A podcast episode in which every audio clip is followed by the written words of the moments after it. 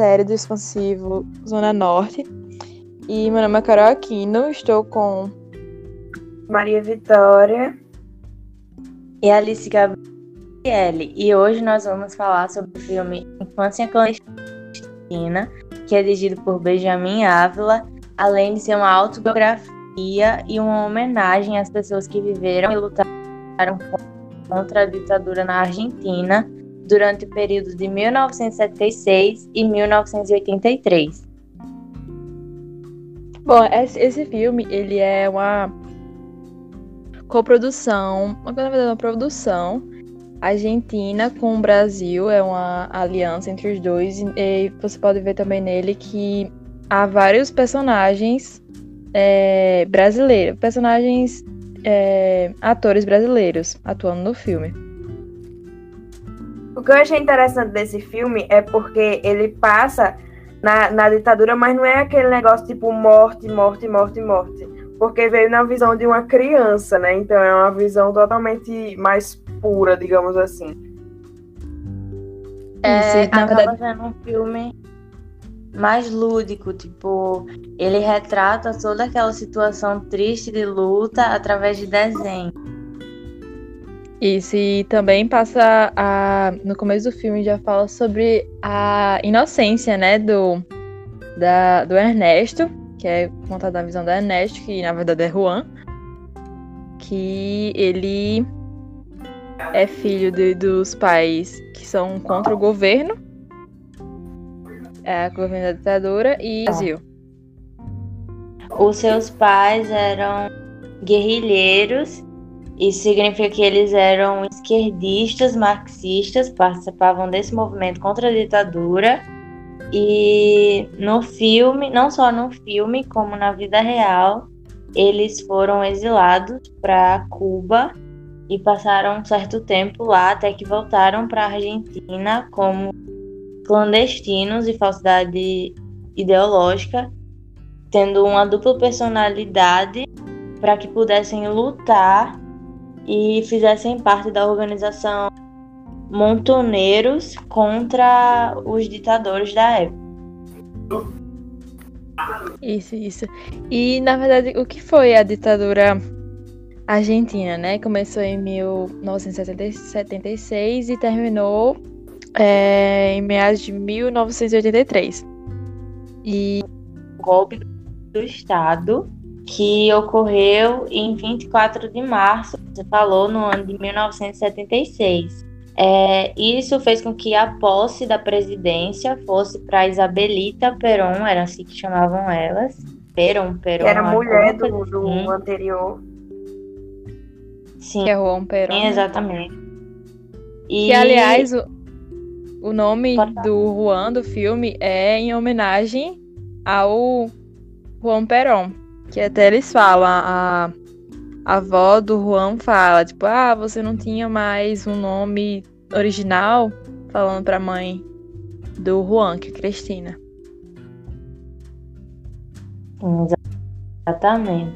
E a, a moça que acabou tomando a posse da presidência com, na realidade, nada mais, nada um golpe ela não achou que isso fosse pouco e acabou dando o poder aos militares.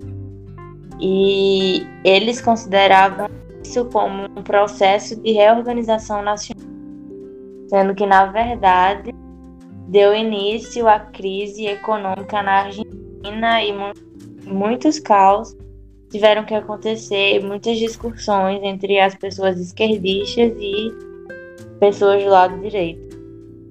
Isso, como na verdade teve aqui no Brasil, né, também. Muitas, muitos artistas foram exilados por serem contra o governo. Como assim? Assim como também os o, a família do Juan. Sim, exatamente. Tá. No filme retrata muito, né, a ditadura, já que é num período no período das da censura, período do que, das mortes socialistas por meio do governo.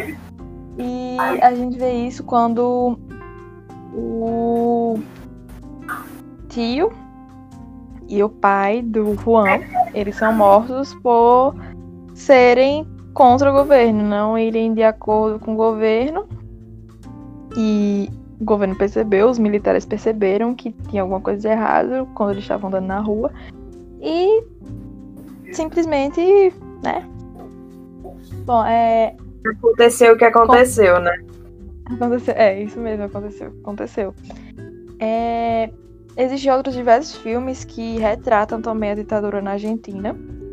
Só que de maneira mais barra, né? Mais bruta, pesada bruta. de como realmente foi. Oi? Mais bruta. Mais realista. É, mais bruta. Mais sangue. É, mais sangue, mortos a todo tempo. E como ele era uma criança, ele não vivia na rua assim para ver todas as pessoas que estavam morrendo ele viu a família dele morrer, simplesmente, por causa da ditadura. E meio a uma coisa que ele estava vivendo, né? O primeiro amorzinho dele ali. O que eu achei muito. O que deixou Fofo. o filme muito mais leve. Porque ele estava na infância dele, ele estava se divertindo. Mas aí a infância dele meio que estava sendo acabada aos poucos. Primeiro porque ele estava vivendo clandestinamente, né? Como já diz o, o nome do filme. Aí aos poucos ele vê primeiro o tio dele morrer, que era uma influência enorme, que ajudava ele até com a, com a namoradinha dele. E vê depois a irmã, a mãe e o, o pai também. E eu acho que foi bem, bem marcante o filme. Sim, e ainda, e ainda assim ele conseguiu ser. É, e chega a ser até como posso dizer, fofo, é a relação que ele tem, né, com a Maria, que é o, o a paixão da infância dele, porque em meio de tanto caos assim que ele tá vivendo, ele consegue ainda viver genuinamente, eu tô falando todas as palavras de Alice, genuinamente com, com o amor, né, dele pela Maria, ele tentou já, ele tentou na verdade fugir com ela para tentar ser feliz longe daquilo tudo. Fugir pro Brasil. Ah! fugir pro Pegou Brasil. Pegou todos dos pais para fugir com a menina. A menina nem foi, ficou com medo. Frouxa. Porque não queria separar da família. E por aí nós já vemos a primeira decepção amorosa. Hashtag Ernesto não existe. A primeira decepção amorosa veio em meio à primeira decepção de tudo, porque tava, né, tudo um caos na vida dele. E ainda mais a decepção que ele teve a menininha de, dela não ir pro Brasil com ele. Né? Ele pegou todo o dinheiro. E é, no final do filme, é, a gente pode ver que deixou em aberto, né? O que aconteceu. Assim, depois, depois que realmente acabou todas as cenas, teve um pequeno texto lá do, do, do diretor do filme dizendo que foi homenagem à mãe presa dele que no, na verdade o nome dela era Sara. Mudaram o nome dela pra Cristina. Não sei porquê. Mas deixei aberto no final do filme o que aconteceu com a mãe, com a, eh, com a, a irmã dele, porque ele simplesmente saiu no meio do mundo com uma bolsa é. depois de ser. Depois de ser pego depois pelos policiais.